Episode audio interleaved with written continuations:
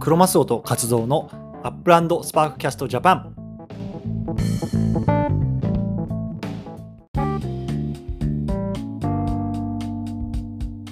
ね、えっ、と、今週も U アップランドスパーキャストジャパン始めていきたいと思います。今日はね、5月の14日土曜日ですね。はい。ということでね、早速なんですけれども、いやー、今週あれですね、あの、仮想通貨の市場が大暴落してましたね。あ、そうですね。うんあの、見てびっくりな感じにぐらはいい落ち込んでますね。うん。もう、あの、僕もポートフォリオ真っ赤っかですけど、あの、うん勝夫さんはいかがですか？特にや気にせず。まあ、気にせず、んあの、ビッグチャンスなので、はい。バンバン買い増ししてます。あ、本当ですか？はい。え、NFT とかも見てるんですか？勝夫さんは。いや、NFT あまりもう今見てなくて、うん。今仮想通貨が、はいはい。あの、動きが激しいので、今仮想通貨集中してますね。えーえ、なんかいいの？僕、もうなんかビットコインとイーサと、ちょっとなんかステーブルコインとかその辺しかあ見てないんで、見てないっていうか買い持ってないので。買い増しはね、イーサとか、うんうんえーっと、リップル、リップル、はいはいはい。であとは、えーソルかな。あ、ソルね。ソルってもううんソルも今、47ドル40今ドル、7ドルとか、うん、そんなもんね。えー、イーサもね、2000ドル割割りましたもんね。ね、ちょっと一瞬戻ったんだけどね、うん20、だから日本円だと27万ぐらいまで戻ったんだけど、今日また25万6千万下がってるんで、また買っときましょえー、買っときましょう。ね。う。うんあのね、まあ、今度、こんなんね、もう僕もプロじゃないですし、まあ、投資なんて、特に仮想通貨なんてもう素人なんで、あれですけど、まあね、こういうところでちょくちょく買っとくと、まあ将来的にはいいのかななんて思いつつね。そうですね。だから、だから、あの、生活費は突っ込まないと。余もちろんもちろん。やるっていうことで。楽しめる範囲で。そうですそうですね。でもね、はいこうまあこういうの見てるとね、やっぱりあのリアル不動産は強いですよ。確かに、確かに。確かに、確ね、かに。あの毎月ちゃんとあの家賃が入ってくるんで、うん、うん、キャッシュフローがね。キャッシュフローはね、やっぱ強いですね。リア確かに。あのね、結構ね、まあ、今ね、8年ぐらいリアル不動産やってますけど、はい。あのまあ、不動産の価値は上下するんですけど、家賃ってね、ほぼ変わらないんですよ。うん、確かに基。本的にちょちょちょちょっと上がっていくんで、うん、うん、うん、うん。でみんななんかね不あの、不動産ってね、価値下がるじゃんとか言うんですけど、まあ、意外とやり方をちゃんとやれば、ちゃんとあのキャッシュフローが出てきます。なるほどね。いや、僕も、あの、今年初めてこういう不動産物件を一軒買って、もう本当に、あの、ひよっこなんですけど、もう一軒行きたいなと思いつつ、ちょっとタイミングがわかんないんですよね、まだこれは、こればっかりは。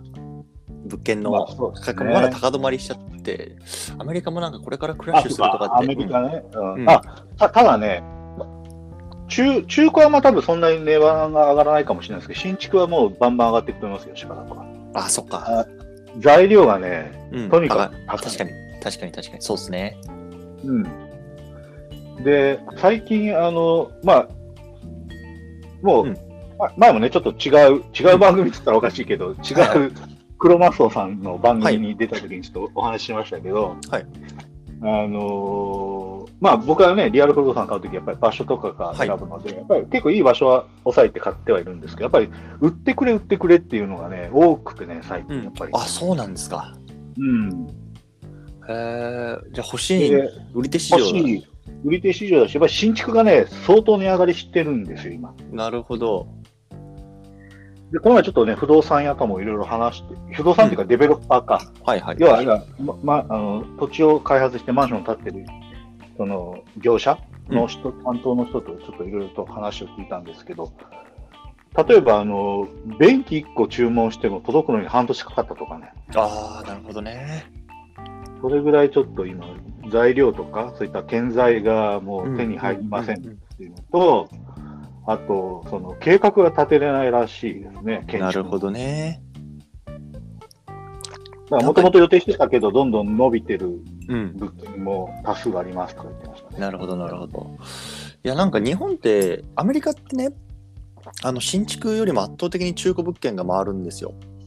アメリカあれなんでしょなんかた建てづらいんでしょ？建てるのに、なんか許可とかはいわかんないですけど、手続きが大変なんでしょ？そう、そういうのもいるし、まあ、多分ね、うん。あのロンドンとかもそういう、そうって聞いたことあるんですけど、こううん。古いものにこそ価値があるみたいな、割と文化があって、なので、本当当にもう築50年、100年をこうリノベーション、リノベーションして、こう、うん。あの使っていくことをなんか美徳とするような文化、美徳というか、うんがあるので、あのちょっとね、データも僕も前見てうろ覚えなんですけど、例えば100物件が売れたとしたら、本当に8割ぐらいは中古物件で、2割ぐらいが新築ぐらいだと思うんですよ。で、多分日本って逆じゃないですか。もう、あの僕のあの実家もそうですけど、やっぱりこう新築が全てみたいなところ正直あるじゃないですか。そうですね。うんでも、新築大好きですね。でもやっぱり今の話だと、こういう中古物件というか、にもやっぱりこう売りが、売りというか、買いが入る市場になってきちゃってるわけですね、今このうん。ブス供給不足で。うん。相場よりあの500万とか1000万高くてもいいから売ってほしいっていうオフうーァーなるほどね。あもちろん場所によりますよ。あの場所がはいはい。悪いところは、あの中古でもしん、ね、あの売れないですけど、うんうんうん。場所が良ければ結構、あのオファーは来ますね。なるほどね。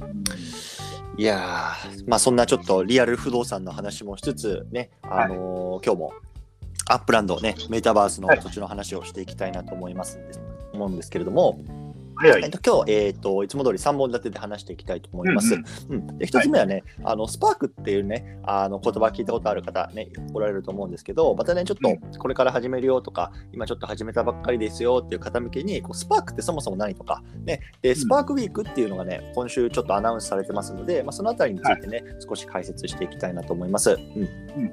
で一つ目は、えーそれですね。で二つ目、今週のバックタウンね、これいつもの、あのーはい。内容なんですけども、これもやっていきますと。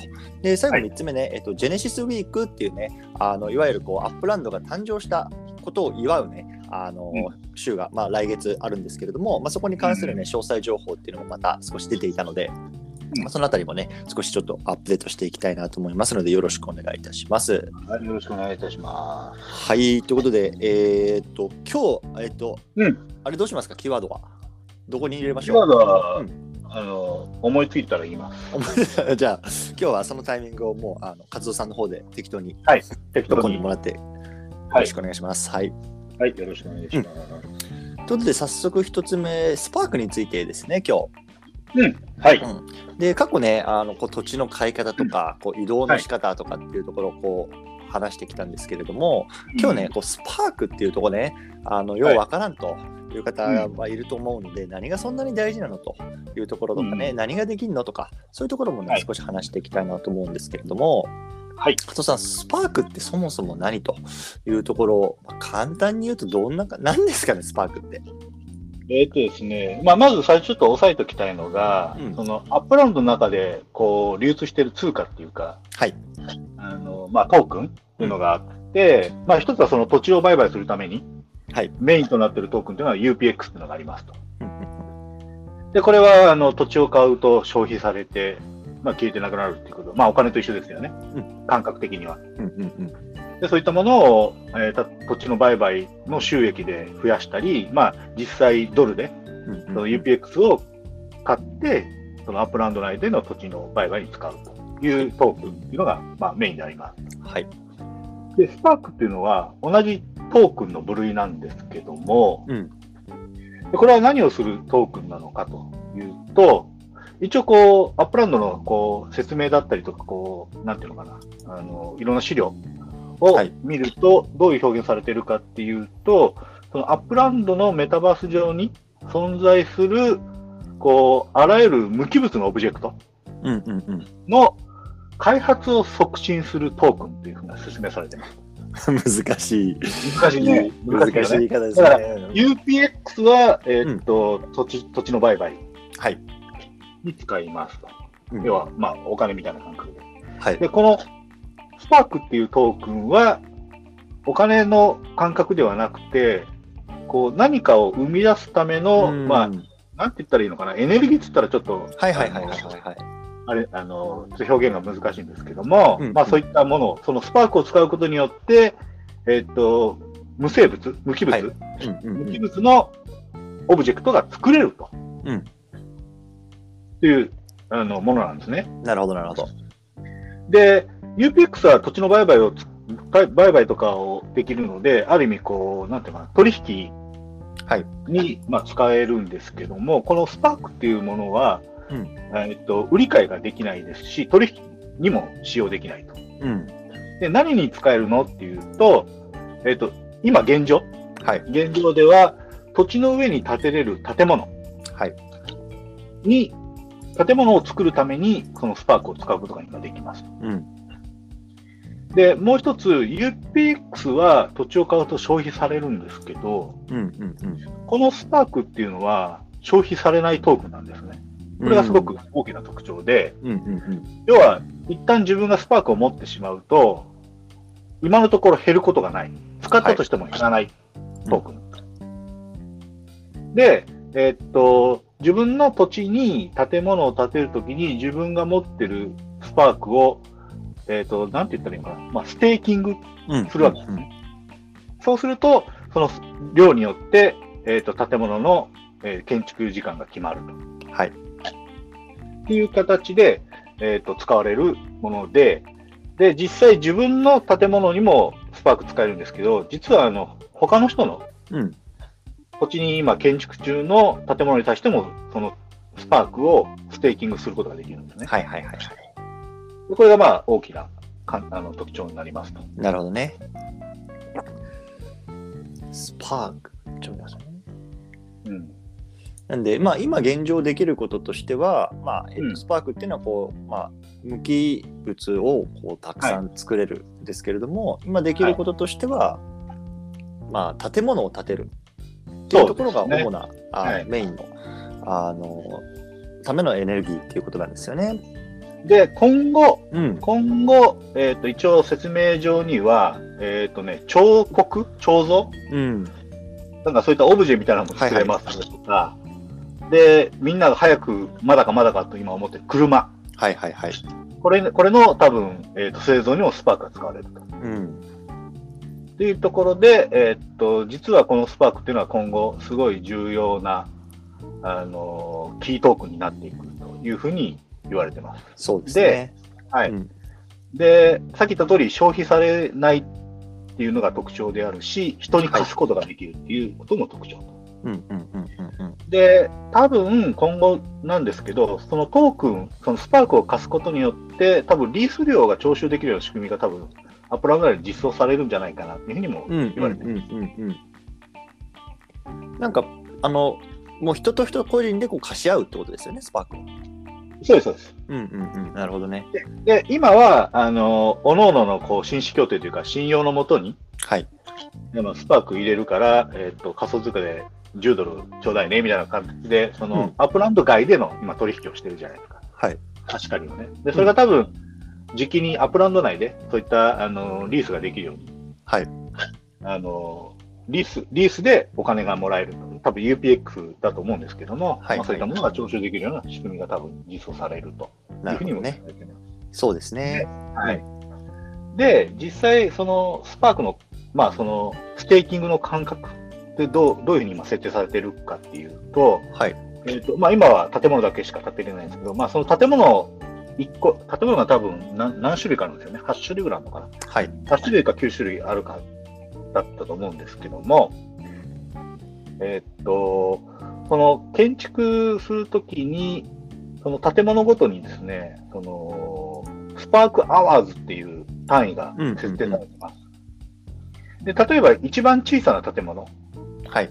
を建てるときには、その950スパークアワーズっていう単位が設定されてます。はい。で、これは何をしあの示しているかっていうと、えーっと、例えば、自分がけんその一番小さな建物を建築しようとしたときに、えーっと、1スパークをステーキングしたと。うんした場合に、950時間かかりますってことなんですね。はい。は完成するので。要は、えっ、と、1スパーク、1スパークあたりに、あ、ごめんなさい。えっ、と、950時間、えーかかる建物を1スパークだけステーキングすると950時間と。で、い。うんうん。小さな建物って最大10スパークまで、はい。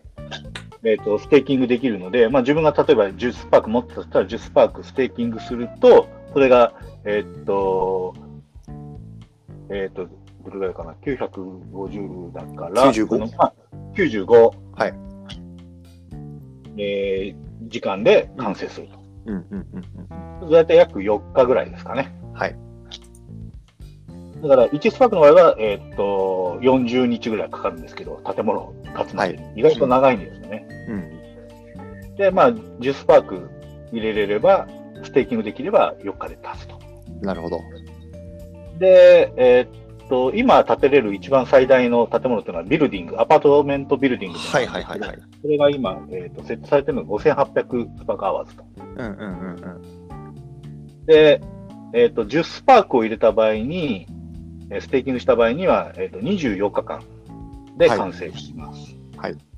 で、建物の、建物によってこう最大スパーク、あの、ステーキング量っていうのが決まってるんですけど、うん。えっと、ビルディングの場合は30スパークまでステーキングできますと。はいはいはいはい。で、仮に30スパークをステーキングできれば、8日間、8日間ですね。早いですね。早いですね。うん30スパーク持ってれば、8日間で、えっ、と、ビルが建つとはい。いう形で、やっぱりね、スパークはバンバン持ってる方が楽しいと。まあそうですね。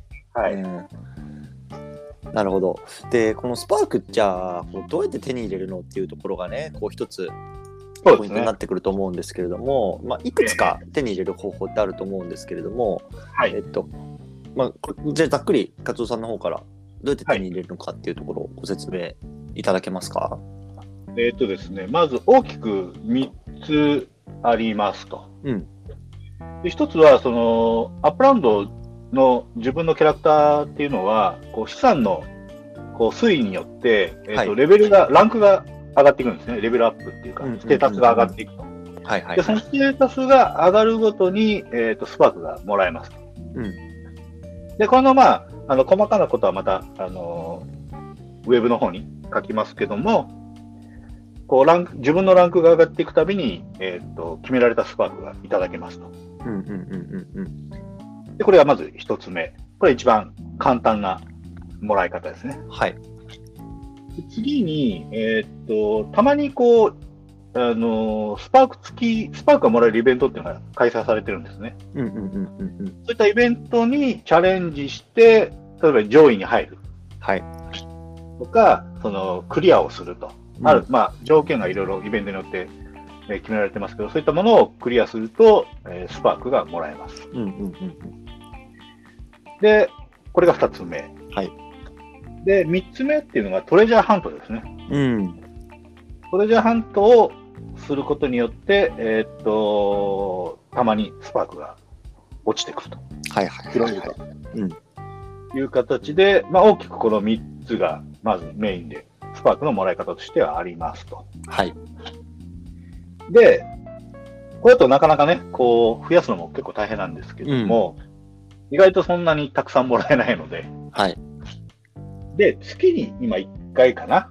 うん。えーっと、後でまあちょっとお話はしますけど、こう、スパークウィークっていう、月に1回、こう、スパーク週間っていうのがあるんですね。うん。その時にだけスパークをお金で買うことができます。はいはいはいはい。これはちょっと特殊なスパークの、えーっと、ゲットの仕方っていうことで、はい。月に1回、えーっと、1週間ほどの期間の間、えースパークをお金で買うことができると。うん。だからメインの、えー、と 3, 3つの、えーうんうんとゲットの仕方プラス、ちょっとイレギュラーな形でお金で買うスパークのゲットの仕方はいはいはい。という形になりますね。じゃあ今あのスパークを買うっていう話最後に出てきたと思うんですけれども、えっと、ちょうどね、あの今だと大体月に1回ぐらいかなあの、ね。買うことができるようになっていてちょうど昨日ぐらいにこのねあの5月にねあのいつこうスパークが買えるよみたいなこう日程とかあとはこうイベントの日程とかっていうのが出てて、これがいわゆるねあのアップランドの中でこうスパークウィークって言われてるですよね。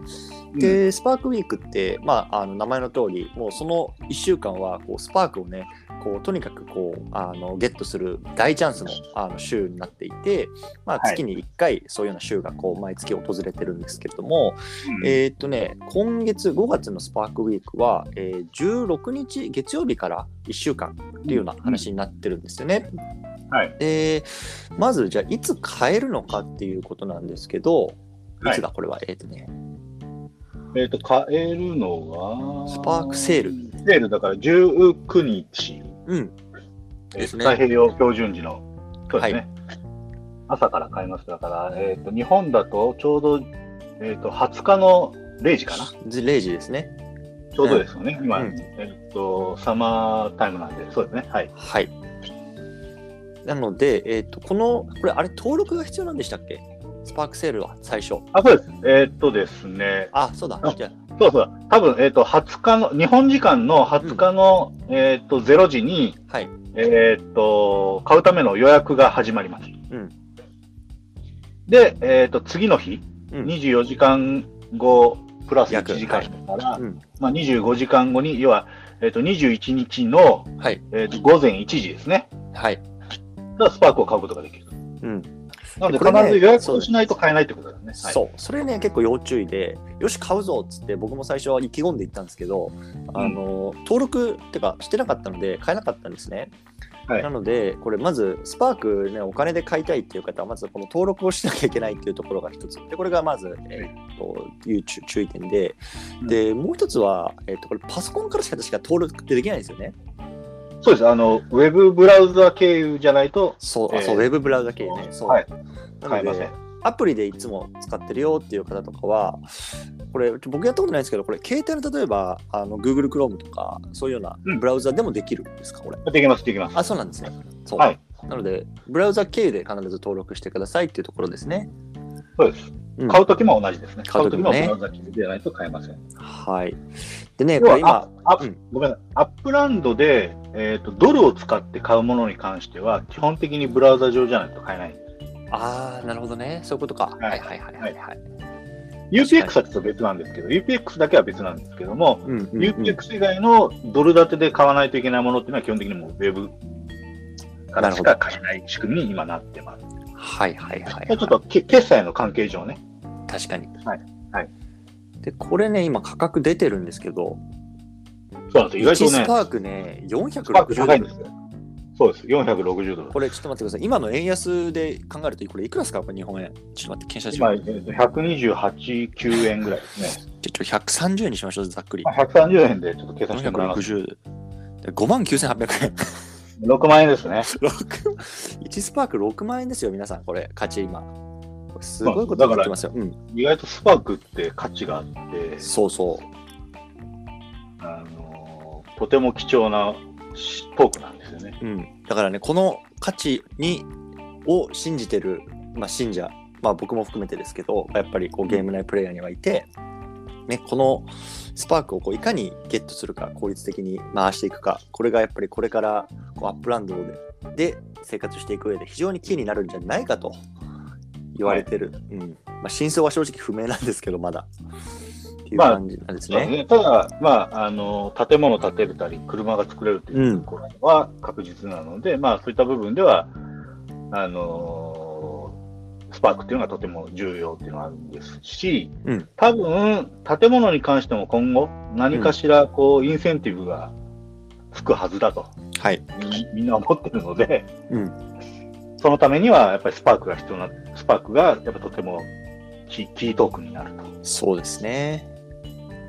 でもちろんその建物に対しても、えっ、と、いろいろそれを経由してなんか、あの、自分でお店開けたりみたいなことも一応説明は書いてあるので、うんうんうんうん。なので、えっ、と、何かしら建物っていうものが今後、あの、一つのこう、キーポイントになって、キーなってくるはいというふうには思ってます。そうですね。はい。はい。なので、まあ一応スパークってこれぐらいこう価値があるものなんだよっていうところはね、ちょっとこれで分かったかなと思います。しかし6万円は高いですね。高いですよ、これ。ただね、あの、まあ、お金を湯水のように使える方は、ぜひ、あの、こうスパークセルで買い漁ってください。うん。で、これね、あのーじゃあ、これじゃあ、今回さ、えっ、と、20、日本時間だと21日の、えっと25時スタートってことだと思うんですけど、はい。じゃあ買うぞっつって、こう誰もが一気に買えるわけじゃなくて、あのはい。買うためにもこう順番が割り当てられてるんですよね。じゃああなたは、じゃあ100番目に買えますとか、あなたははい。1000番目に買えますとかっていうのがあって、それ多分メールかな？確か送られてくると思うので、その自分の順番が来るまでしか、来る時にならないと買えないんですよね。まあね、ねあの特に1スパークとかやっぱ人気なのでもうすぐ売り切れちゃうのでもしね、うん。これ順番が許す順番とお財布が許すのであればなるべくこう早くに1スパークなんかは買っておくといいのかなって僕は個人的に思ってます。でちなみに僕はあの変えたことないですねこれ。1スパークは。順番間に合わず。ね、僕も1スパークとか0.5は変えたことないですね。大体、うん。あの抽選で後ろの方に回るんで。そうなんですよね。私もですね。で、どうしても1スパーク、1.5スパークぐらい欲しくて、はい。えー、と僕、ひたすら0.1を15回ぐらい買ったんです0.1、0.05ぐらいだとまだこうねそうです。意外と、というかはい。はい。あ余るっていうか、あのーええ。そうそうなんですよね。あのスペスパークって毎し毎月買えるんですけど、うん。あのは買える数っていうのはもう制限されてるんですよね。だから流通量をきちんとコントロールされていると。はいで、1スパークだと100人しか買えないんですね。そう100人だからこれだけでまあまあ、あっという間に。運営の売り上げは600万円1日で入りますからね。ありますからね。すごいですよね。こで、まあ、いその、まあ、1スパークが最大の買える量の単位なんですけども、まあ、はいスパークが多ければ多いほど、まあ、ちょっと割安にはなってるんですね。だから、はい1スパークを1回買買えば460ドル済むんですけど、0.1スパークを10回買うと550ドルかかるんですよ。ううん、そうそうそうそうそう。若干割高なんですよね。やっぱり細かく買っちゃう方が。なので、僕はその時多分700ドルぐらいの 確かに確かに。買ってしまったという、700ドル以上か。はい。ああ。まあでも、将来的に上がると。はい。いうとこでね。そうですね。はい。で、スパークウィーク他にどんなことができるんですかね？あとですね、あの、えっ、と、スパークをゲットするために、あの説明したこう3つの取り方の1つ目、うん要はステータスがレベルアップすると、えっと、スパークがもらえるんですけども、はい。こうスパークウィーク中にアップ、レベルアップすると、はい。えっと、2割ほど多くもらえます。うんうんうんうんうん。例えば、えーっと、こう、ディレクターからエグゼクティブにこう上がるときに、1スパークもらえるんですね、普通だと。はいはい。ただし、こう、スパークウィーク中はい。に、えーっと、ランクアップすると、1.2スパークもらえるんです。うんうんうんうんうん。で、これ結構でかくて、0.2スパーク多いんですよね。多い。すると、だいたい100、100ドル分ぐらい。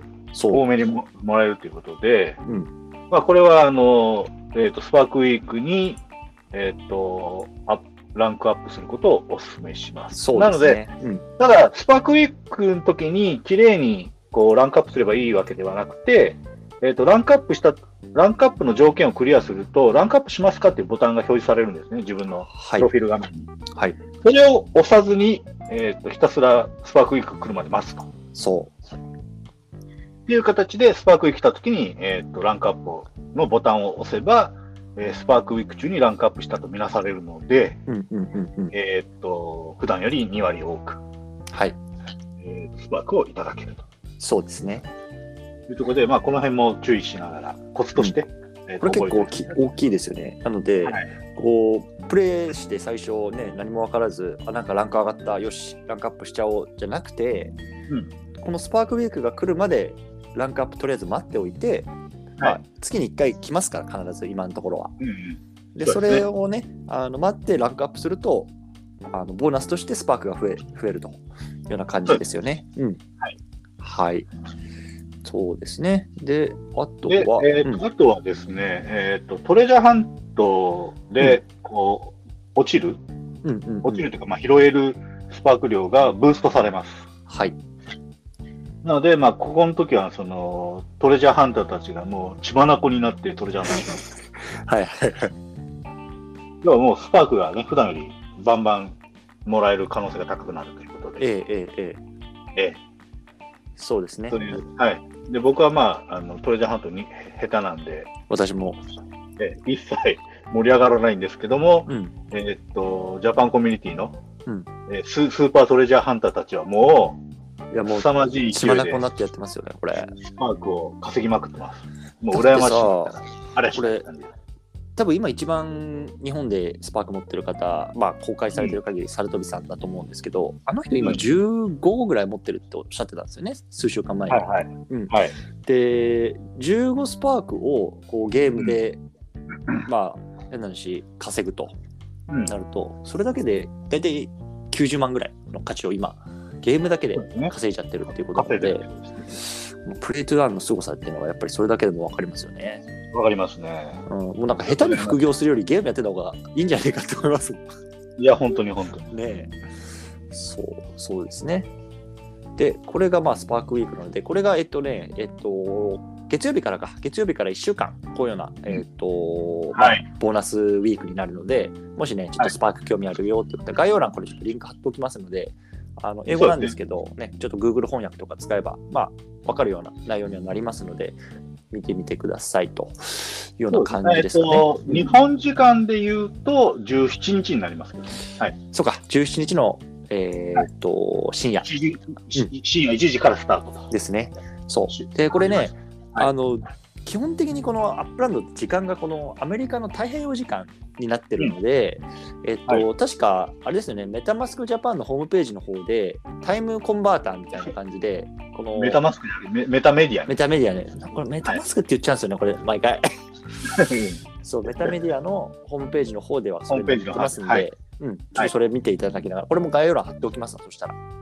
あの右上に時計っていうのがあって、そこに、えー、と日本標準時と太平洋標準時のはい。時間が表示されているので、そこを見ていただけると、うんえー、とより分かりやす出いかなてる出てる。はい。はい。わかりました。スパークについてはこんなもんですかね？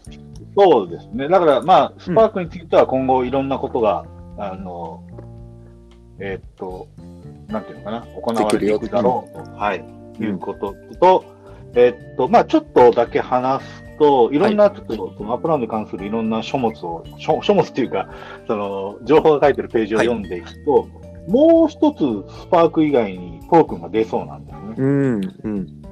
で、これが、えーっと、スパークは無機物を作るはい。トークン。ね。で、次に出てきそうなのが有機物ですね。うん。つまり、こう、何か、まあ、命、生物。うん。そうですね。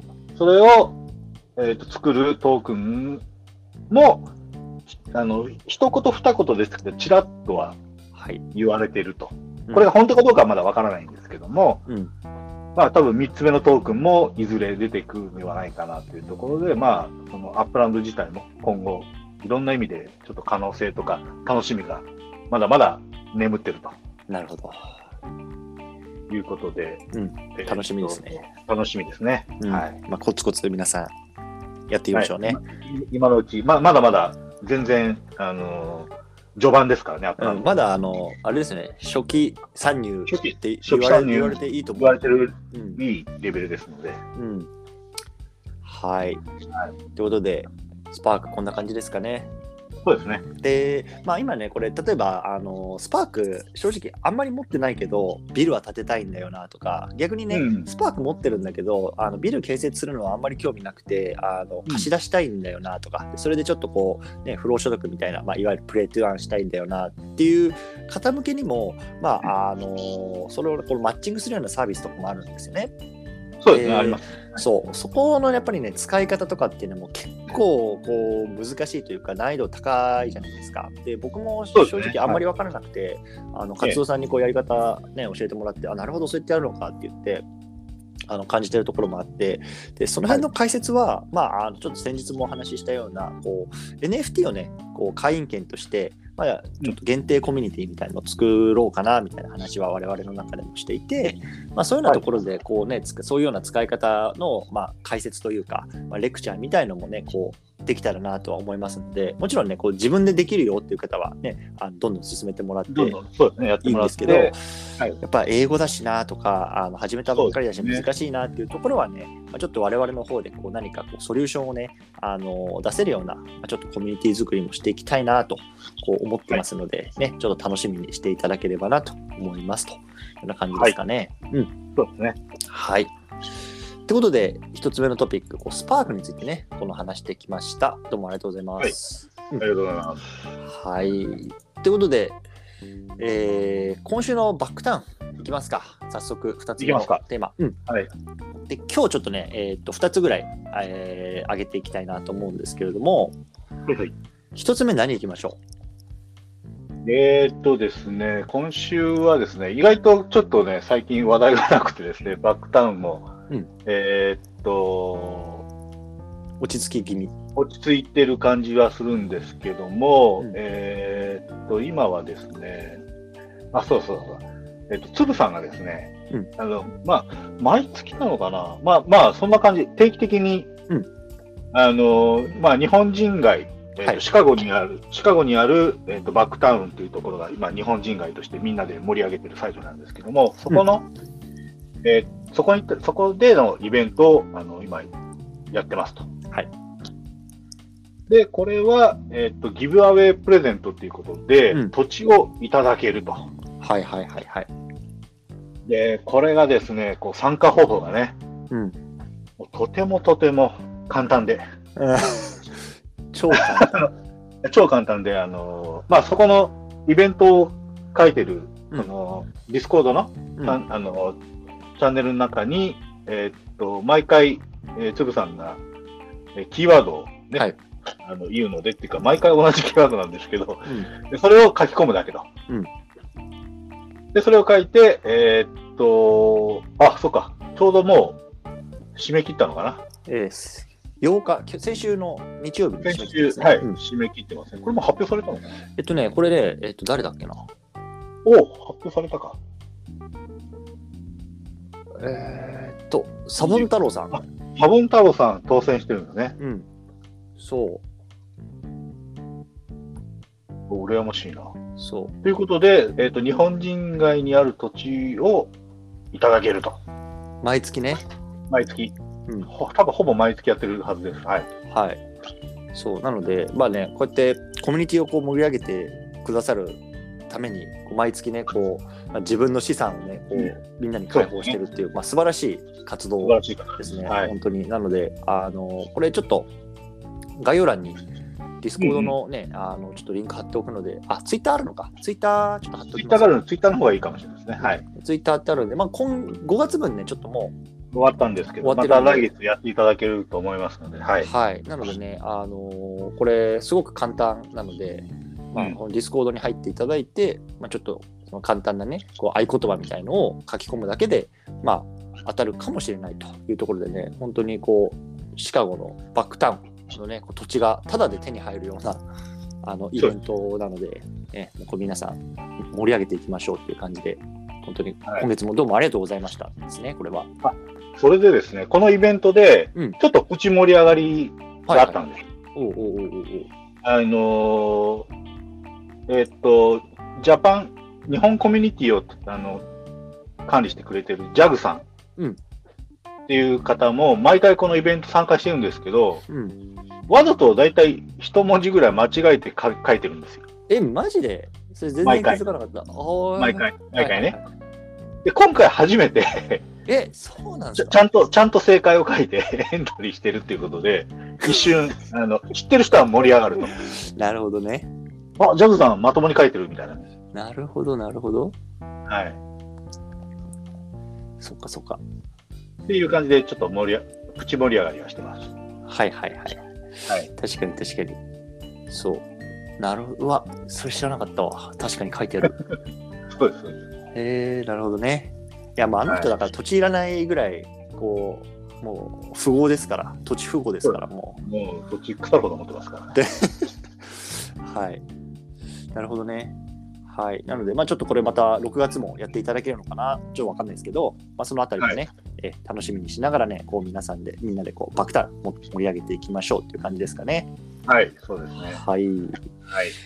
じゃあ、次何行きましょうか？えっ、と、次はですね、えっ、と、あ、そうだ。えっ、と、石成さんが、えっ、と、シャーマンオックスに物件を、えっ、と、初建築ということで、終わりましたと。喜んではいはいはい。おめでとうございます。おめでとうございます。で、一年、あの、シャーマンオックスって、えっと、ロサンゼルスの、えー確か青のコレクションかなんか入ってましたよね。あ、そうです。青のコレクション入ってますねそう、はいでコレクション入っててであの一成さん結構ねシャーマンオークスに愛着があるというかあのシャーマンオークスシャーマンオークス言っててでそこにこうね、はい初めてこう自分の物件建てられたっていうところなので、うん。あのまあ、それをちょっとここでアナウンスしたいなと思ってるんですけど、はいシャーマンオークスって意外とこの日本コミュニティではあまり知られてないかもしれないんです結構面白い取り組みが行われてる場所で、はい。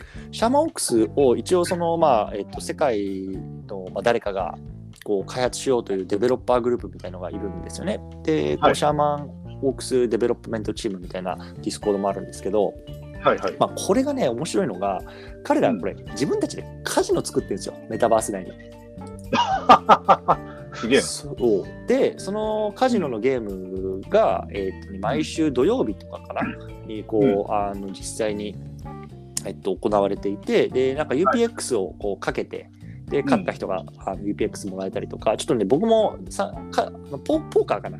ポーカー今やっててうん。でちょっと実際ねあの僕も参加しそれ自体は参加したことないのでどういうふうなあのなんですか経済圏が回ってるのかわかんないんですけど、うんでもやっぱ面白いのがやっぱりこういうなんだろうメタバース内でそういうようなカジノとか、まあ、なんか、なんだろうながこう回り始めてるっていうのがすごく面白いなと思ってて、でそれがはい。まあシャーマンオークスにあるので、まあもしね興味ある方ねちょっと僕貼っときますわ。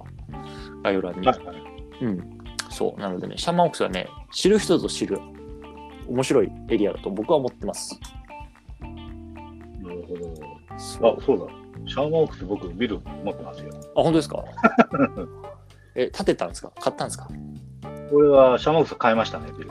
えー、はシャーマンオークス、え、いくらぐらいですか？いくらだったかな？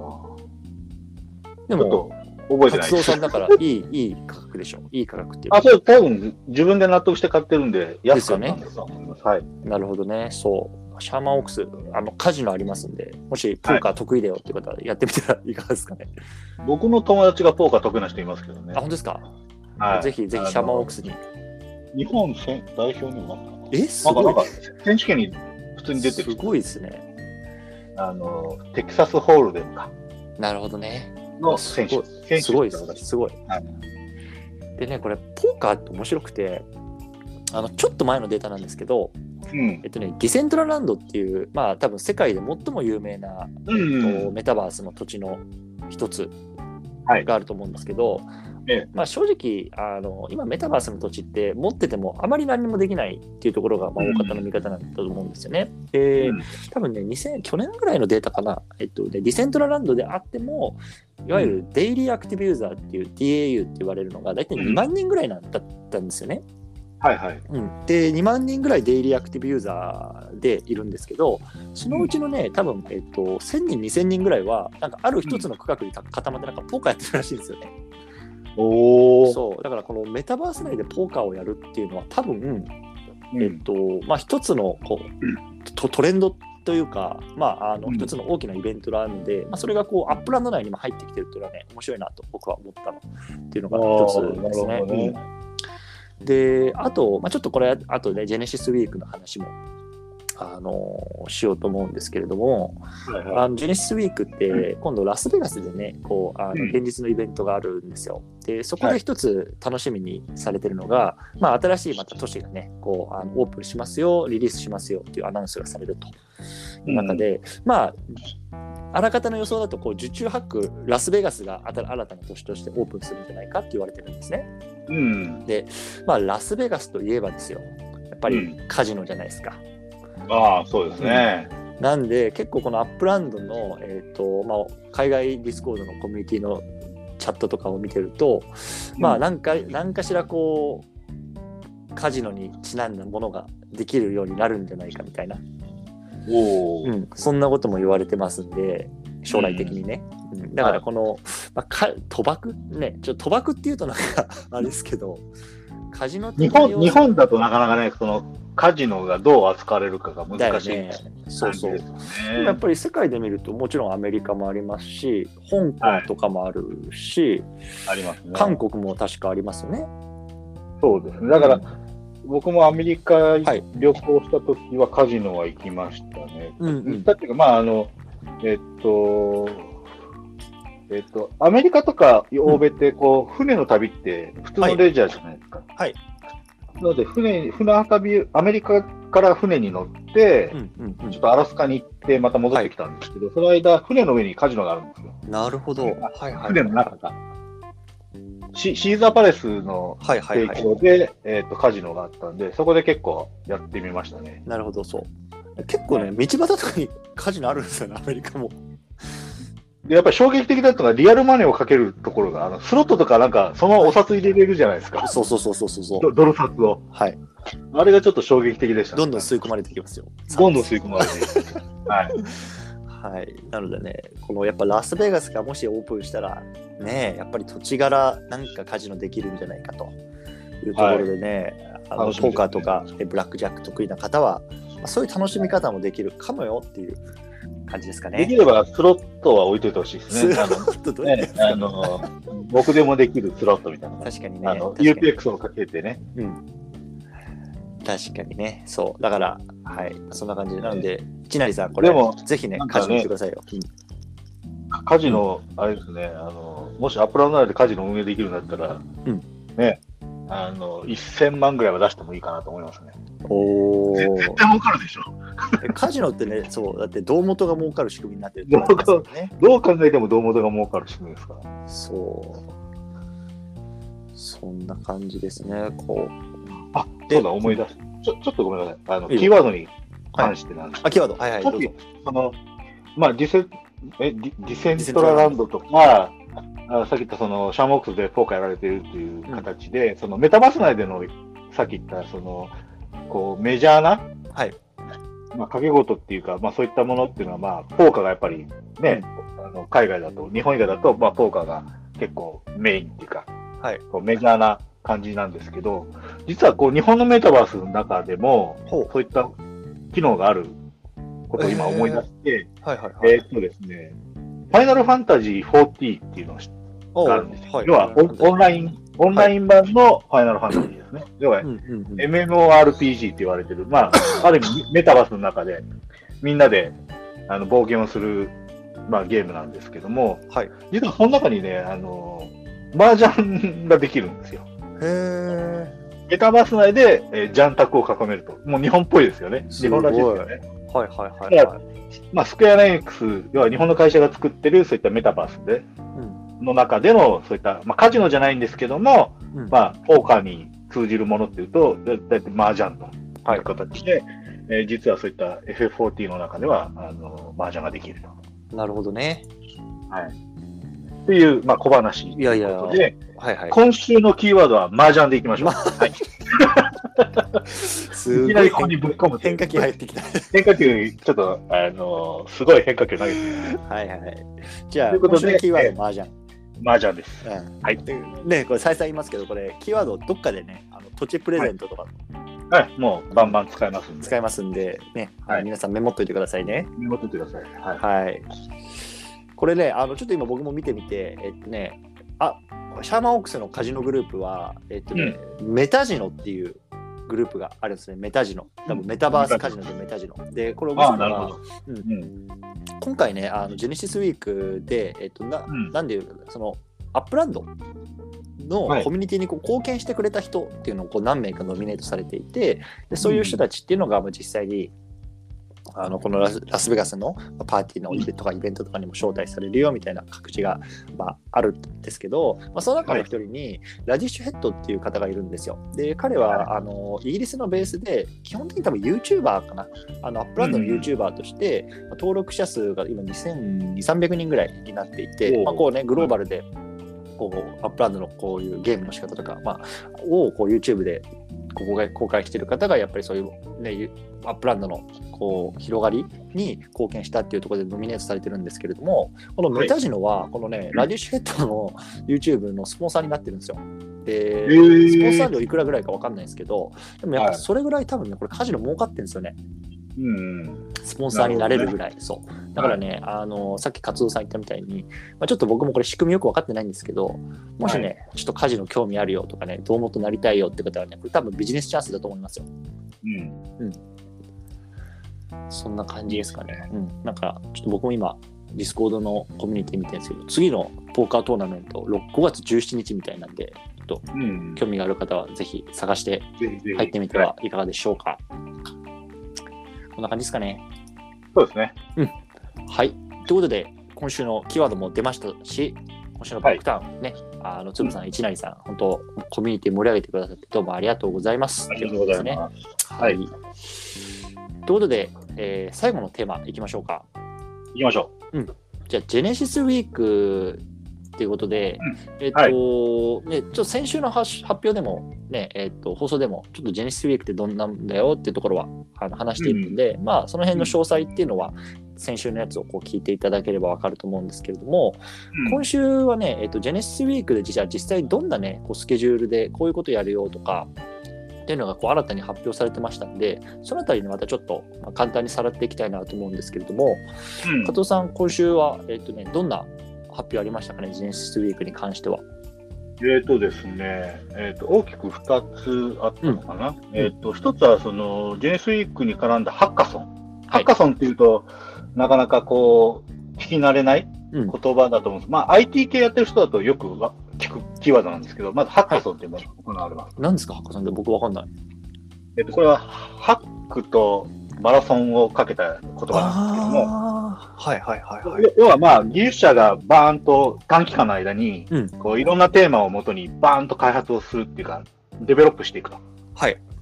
いうような、あのーなんていうのか、競争があるんですね。それをハッカソンっていうなるほどねなるほどはいはいはい、はい。なので、えーっと、アップランドで、まあ、あのーまあ、日本人コミュニティでも今ね、二人、あのーアップランド運営からこう認定されてますけども、うん要はいろんな、その、アップランドの、えーっと、機能を使った、はいはいはいまはいあ。アプリケーションの開発だったりとか、サービスの開発をしているような人たち向けに、うん。そのハッカソンをやりますと。うーん。要は、そういったあのコンテストじゃないですけども、イベントやると。はいはいはで、一応5万ドルの賞金が出るっぽすい。ごいですよね、これ。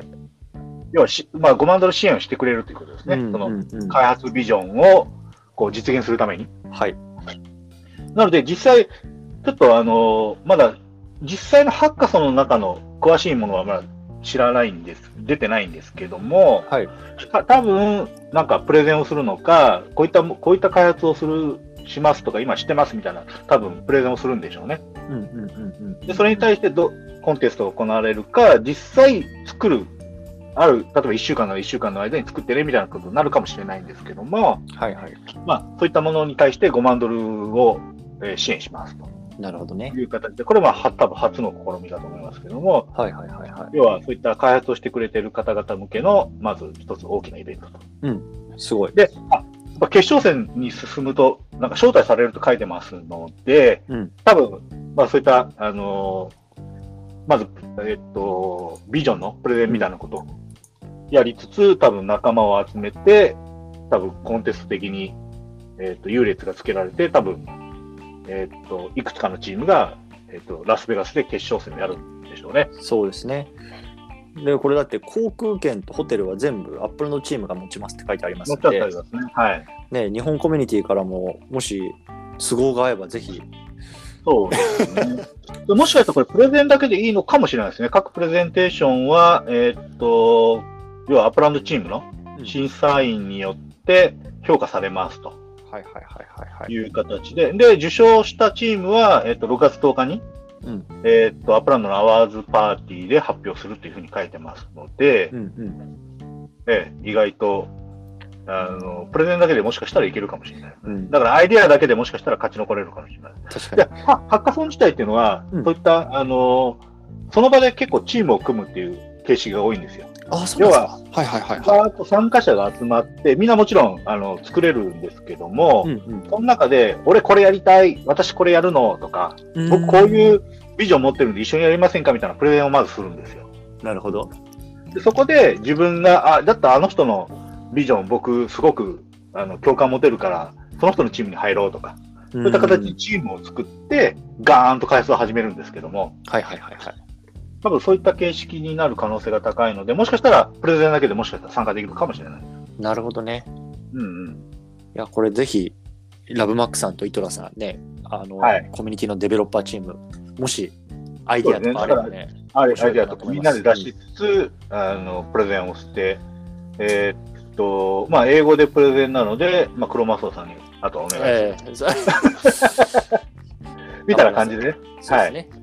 うんまあ、そういったは、まずハッカソンが行われますということで、で、もう一個がですね、うんえーっと、ジェネスデザインチャレンジということが書かれてますね。うんうんでこれは多分クリエイター向けのイベントだと思います。で、はいど独自の NFT のデザインするためのチャレンジですっていうことが書かれてます。うんなるほどね。で、これは多分、まあ、デザインのコンテストだと思われますと。はいで、。まだ、あのーさっき言ったハッカソン同様に、まあ、詳細の情報とか、例えばガイドラインだったりとか、その、テクニカルな仕様、じ技術的な仕様っていうものは、まだ発表されてないので、うんうんうんえーっと、後日多分出てくるんでしょうはい。というところで、で、一応登録だけは今、あのーできるみたいのかな？できるみたいなので、えーっと、登録を、まあ、もしちょっと興味ある方は、まず登録をしてみましょうと。そうですね。はい。ね、何名か、ね、デザインかける人もコミュニティにおられるんで、そういう方は、ね、何かしらこう新しいチャレンジする機会かなとも思いますね。はい。はい。っていう感じですね。ね。はい。それがジェネスウィークに対する、うんえーっと、ちょっと出てきた情報ですね。多分、まだ今後どんどん出てくるかと思います。でね、はいえーっと、あともう一個ね、えーっと、実際の現地でどんなうんことをスケジュールもちょっと出てきてたので、まあ、そのあたりも含めてはいちょっと話したいなと思うんですけど、ちょっとね、これ、えっと、活動さんの方にもリンクも送っておきますよ。はいちょっと待ってくださね。ほい。今送って、あ、はい。あ、ライブの方か。こっちにもね、いくつか出てて、ちょっと上からざーっとじゃあ私の方で追ってきますね。はいで、はい。えっ、と、ラスベガスでね、このジェネシスウィーク、実際のイベントが行われまして、まあ、うんえっ、と、6月の9日、10日、ね、この2日が特にアメリカ時間ですけど、大きなイベントに現地になりますという感じですね。で、チケット2種類あの用意されていて、1つ目が、うんえっと、 early bird っていうチケットで、まあ、これはまあ、あのもう、限定、数量限定で、もうとにかく早いもん順で売れてしまうよっていうチケット。で、もう一つはね、うんまあ、あの general administration ということで、まあ、一般チケットってこの2つあるんですけど、はいもうね、あのー先着の方すでに売り切れてますね、これ。なので、うんえっと、もうあ結構人気なのかな、多分もしかしたら参加者が割と多いのかなっていう気もしてるんですけれども、今もうはい片方の一般的な、えっと、チケットしかありありませんというような感じなんですね。うんうん。で一般的なチケットを持っていいれば、えっと、確実にもらえるものが2つありますと。で、は1つ目が、えっと限定のこのブロックエクスプローラー、ね、あのうんこのジェネシスウィーク2022の限定ブロックエクスプローラーっていうのが、まあ、まずもらえますと。で、もう一個が、えっと、アップランド swag bag って書いてあるんで、これなんか多分、うんなんだろう、福袋的な感じなのかな？なんかうん、ちょっとお土産的な、これはね、確実にもらえますよっていうことなんですね。うん。はいで、あともらえるのが、えっと、まあ、さっき言ってた、こう、新しい都市がリリースするうんうん。のが、えっと、そこで発表されると。で、おそらくラスベガスなんじゃないかってこう言われてますけど、まあ、そこで、えーの土地が無料でミントできますと。おー。でこれは多分ね今言われてるのがこの、はい一般には開放されない限定的なエリアの土地でもちろんその後売買とかできると思うんですけど、まあとにかうんくそこの場にいた人しかこうミントできないこう限定の土地って一応言われてますねコミュニティ内では。はいまあ、なので、まあ、それももらえると。うんであ、とは、えーっと車ですね車、はい車をゲットするチャンスがありますと。素晴らしい。うん、なので、この4点が、まあえっと必ずもらえもら必ずもらえるというか、えっと一般的なチケットでももらえるもので、でうんかつ、さっき言ったもう売り切れてるチケットを持ってる人に関しては、うん。もう一個ブロックエクスプローラーがもらえるチャンスがあると。ほうほうほう。でこれがアーリーバードブラックエクスプローラーって言って、まあなんかはい車のヘルメットみたいな、あの形をしているものが、えっとこれ多分ね、先着50名かな。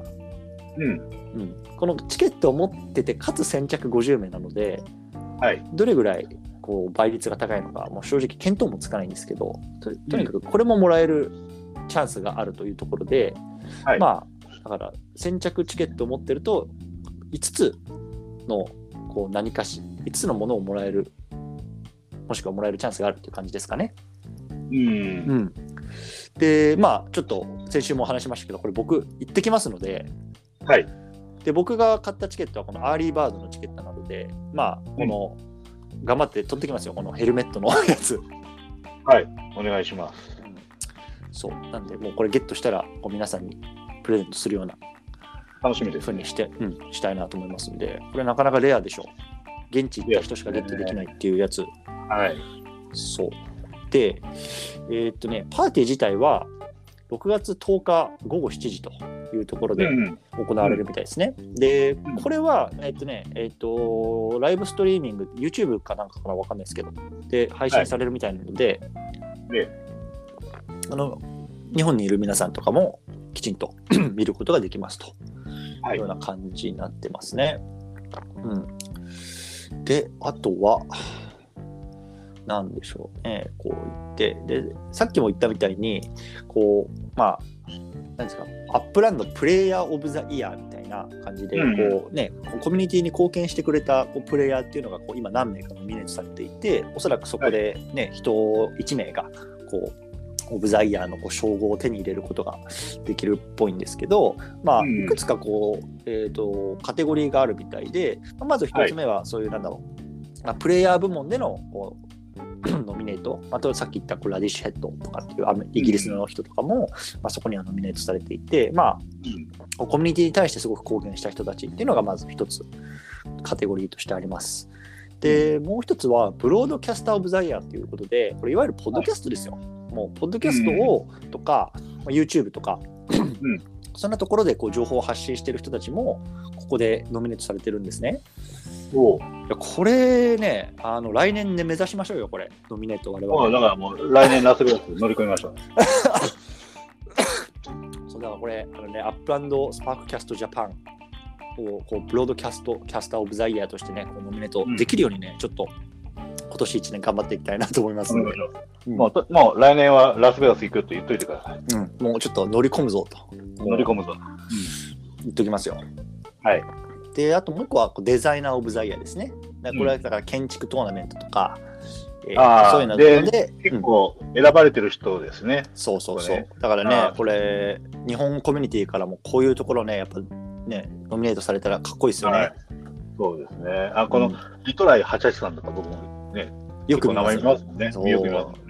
そう、これだからアップランドの敏腕デザイナーさんなんですね。うんうん。そう、なんで、まあ、正直僕はこれ全然知らなかったので、こういうのがあるっていうのも。はい。でもこういうのがね、まあ、ぶなんだかんだで3年目らしいんですよね。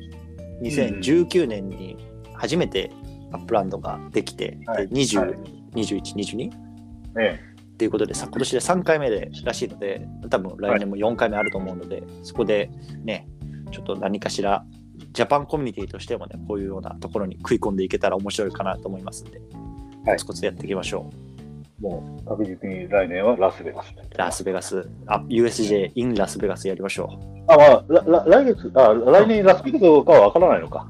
うわかんないですねわかんないもしかしたらニューヨークかイギリスもしれないしイギリスかもしれないし。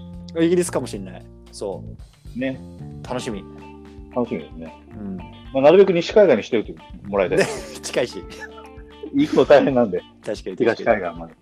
もうアメリカ広くて、あのね、うん。だから、前ちょっとアメリカ旅行した時も、はい。ロスからはい。フロリダに行く必要があって、うわ。もう6時間意外とかじゃないですかそれ。そうそうそう。5 6時間。なんかあの日本の感覚だとあ2時間ぐらい着くのかなと思うじゃないですか。はいはいはい。とんでもないアメリカ広くて。いやだって僕も今回ラスベガスに行くのはい。3時間今日ぐらい。で時差ありますからね、ああ、うんそうか。さらに時差もありますもんね。はい、もうあの自分の体に鞭打って行ってきますよ、もう、出張。ええあれですよね、なんか、僕の印象だと、なんかアメリカの国際線ってなんかバスみたいな感覚なんですよね、なんかね。あ、もう、もうそうですよ、もう。あの、ちょちょっとちょっくらい行ってくるわ、みたいな。だし、そのな中のその機内のサービス的なものも、なんひどいかね、、ひどい。ひどいですよね。あ別にこれディスってるわけじゃないんだけど、僕が乗ったのがたまたまそうなのか、多分デルタ航空だったかな。はい。で乗乗ったんですけど、あの日本だと、こう、なんかこう、軽軽食とかちゃんと置いてくれるじゃないですか。はい。なんかねなな投げて渡される感じだったんですよ。しかもなんかビスケット1枚とかね。そうそうそうそううん6時間も乗るのに、こんだけ？みたいな。いやだからあの日本のわかんない、うん JAL とかさんとか ANA さんとかのサービスを、あの期待してると、すごい面食らいますよね。目黒、だから本当に、あババスと思えばいいのかなと。そうですそうです。もうあのひたすら映画見るか寝て過ごせと。で、もう一個辛か辛かったのが、あの、はいまあね、アメリカの方々って体でかいじゃないですか。はいはいはいはい。で、でも、あの、席って、ね、あの、日本の航空会社も、アメリカの航空会社も変わらない大きさじゃないですか。多分ボーイングとかそういうところが作ってる同じような機体だと思うので、はい。はい。もう横にいた外国人でかすぎて辛かったです。はい。もうね、そうなんです。空の旅は結構苦痛なんですけど、普通でしたね。うん意外と国内線は特にそんな感じでしたね。あすいません、脱線しいましえいえいえ。でなんかイベントのスケジュールもざっとた。出てまし、ざってと出てましたね。うん、まずね、6月9日木曜日、ウェルカムハッピーアワーということで、あまあ、まず。うんはいあのこのアップランドチームの方とか、他のプレイヤーの方とこうハッピーアワーで交流できるっていうのがまずありますと。はい。で金曜日も朝からずっとねこれイベント続きでもう一日中本当にイベント続きみたいな感じなんですけど、まず9時ね、うん。えっ、とチェックインと,、えー、とブレックファーストっていうところで、おー。まあここでもね、えっ、と何かしらゲットできるみたいなので、うんちょっと行ってきますよこれ。はい。うんで10時これ1時間後ですよ、これすごいこれ、うん。じ1 時間単位でイベント組まれてますよ、これ。ライブシティオープニングっていうところで、多分ここで新しい、えー、とエリアの、はいえーとライブ中継みたいなのがされるっぽいので、まあ、うんラスベガスなのか、まあ、はたまた新しい国なのか、ちょっとこの辺あたりは面白いですね。うん、新しい国だとちょっと暑いですよね。暑いですよね。で、これ、さっき言ったみたいに、参加者は新しい土地がミントできるらしいので、いいなちょっと、もうこれも出しますよ、これ僕。はいミントして、もうそこ、あの、売りに出しますから。わかりました。皆さん楽しみにしててください、俺。はい。で、11時、ロードマップパネルってことで、まあ、今後のね、アップランドがどういうようなロードマップを描いてるかっていうね、ところを、まあ、きちんと、えっと、これ、経営陣かな？経営陣、そうですね、共同創業者って書いてあるので、はい。うん、彼らが出て、まあ、我々はこんなことやってきますよとか、ね、これから車がどういうふうに発展していくんですよみたいなところがこう、多分発表されるっていうのが11時、金曜日の11時からありますね。はい。うんで、12時半、ここからランチ。ね。今日はランチ。はい。でここから1時半、またなんかあるよ。これは、詳細は、あ、でも未来、想像の未来って書いてますか？ら、何かね、将来的な話をするんでしょう。まあ、ちょっとロードマップにちょっと絡めたことなのかも。多分多分想像だから、なんかスパークか、そっかそっか何か。うん。もしかしたらさっきの第3のトークかもしれない。第三のトークンかもしれないし、はい。なんか、うんそういった未来を、なんか、あるのかもしれないですね。はい。で、5時半。ここからまたちょっとハッピーアワー的な感じですかね。はいはいはい。うん、ちょっとハッピーアワーで、で、最後、7時から、まあ、パーティーというところで、多分ここでね、さっきノミネートされた方々のこううんアワードの発表とか、さっき、えっ、と、勝夫さんが言ってくれた、なんだろう、デザイナーとか、えーとうんハッカーソンか、ハッカーソンの発表とか、多分この辺りで、まあ、あるというところで、まあ、わかんない。よ夜通しどんちゃん騒ぎなのかちょっとわかんないですけど、まあ、この辺りが、うん、発表される感じですね。で、ちょくちょくこうライブストリーム配信配信もあるみたいなんで、まあ、もしね、こうあの日本にいて、時間も許せばってことは、まあ、見れるよみたいな感じにもなってるみたいですね。なるほど。うん。楽しみですね。うん、でまた、まだもっともっと情報出てくるらしいんで、今後、これから1ヶ月で。うん、またちょっと、この USJ 内でもキャッチアップしつつ、はいこんなのがありますよっていう感じで楽しみにしていただければなと思いますと。こんな感じですかね。いいですね。はい。まあちょっと最後ね、あの告知になっちゃうんですけど、まああの、うんこれ僕行ってきますんで、はいで、先週もちょっと話したんですが、一口50ドルで、と皆さんからこうサポートっていうのをこう募ってるんですね。うんで、今、この1週間で大体5地ぐらい集まったんですよ。だから、素晴らしい。250ドルぐらい。うん、なんで、うまあ、航空券、もうちょい頑張れば航空券分ぐらいのこう足しにはなるかなぐらいのところをサポートいただいたので、本当にちょっとサポートいただいた方、ありがとうございます。うんはい。で、これ僕実際行ってきて、で、さっき言ったね、こういろんなギブアウェイあるんで、その辺もらってきて、で、こうね、えーっとサポートしてくれた方々にはね、こう抽選で当たるようなイベントとかっていうのもね、こう USJ の方でも企画したいなと思ってますし、ね、これまだまだあの、えーっと登録できますんで、またちょっと概要欄の方に貼っときますから、ね、もしちょっとこれ興味あるよとか、あなんかサポートしてもいいよっていう方はね、まあ、50ドル飲み会1回分ぐらいですかね、うん。サポートいただけると、まあ、頑張りあの頑張れるかなと。で、別にあのサポートなくても僕、行ってきますんで、あの赤字垂れ流して、えー 全然そこはあの気にせずっていう感じなんですけど、うんはい一応そんなこともやってますよというような感じでございます。いってらっしゃいって感じで。はい。。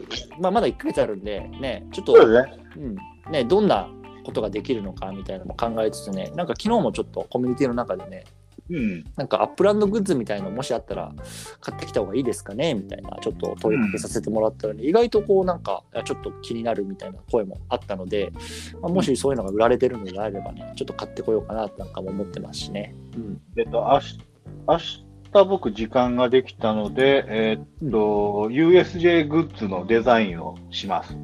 ですか。で、それをちょっと、えっと、名刺とか、あとええグッズのデータとして一旦、クロマスオさんに送るので、うんえっと、アメリカで作れるものがあればアメリカで作ってもらって、はいはい。えーっと、アメリカで作れないものは僕が作って、えーっと、そっちに送る感じで考えてます。了解です。まあ、ちょっとそこはじゃあねコミュニケーション取りながら、はい。はいちょっとね、あの、来来年行くために、ちょっと刑事に宣伝しといてほしい。ああいやぜひ来来年来るからなっつって。そうあのねやっぱり僕がこれ現地行きたいのはもちろんそういうのがこうなんだろう景品を取ってこう皆さんにこう提供するっていうのもあるんですけどやっぱりそういうコミコネクション作りみたいなのもやっぱりすごく大事かなと思ってるんですよね。そうですね。そうなので、まあ、ちょっとねそう他のプレイヤーとか、まあ、そういうような方々とこうコミュニケーションを取りながらねこう、うんねやっぱ楽しいことやっていきたいじゃないですか。そうですね。うん、なのでちょっとそのあたりも含めて本当に頑張っていきたいなと思います。もう本当に頑張っていただきたいと。うんでもこれ多分ね、今後世界に展開されたらね、今回まあアメリカが舞台になってるんでアメリカでやりますけど、さっき言ったみたいにね、はいロンドンかもしれないし、これから東京かもしれないしね、もう世界にこういろんなところで散らばってるね、あの日本人プレイヤーいると思いますんでね、ぜひうん一緒にやっていきましょう。ぜひぜひやりましょはい。う。はいという。ことで、どうですかね、今日はこんな感じですかね？そうですね。はい。うん、いや、もうこれ毎週1時間ぐらい、楽しい時間をこう雑談めで、ほぼざ、ほぼ、ほぼざ。もう2人のおっさんがこう、だらだら話す回を垂れ流してる感じなんですけどね。はい、こんな感じですかね、今週。そうですね。はい、ということで、またちょっとこれ編集して、皆さんの方に今今日今晩中にはね、届けられるようにしますので。よろしくお願いします。はい、ということで、どうもありがとうございました。ありがとうございました。また来週です。はい、はい、よろしくお願いします。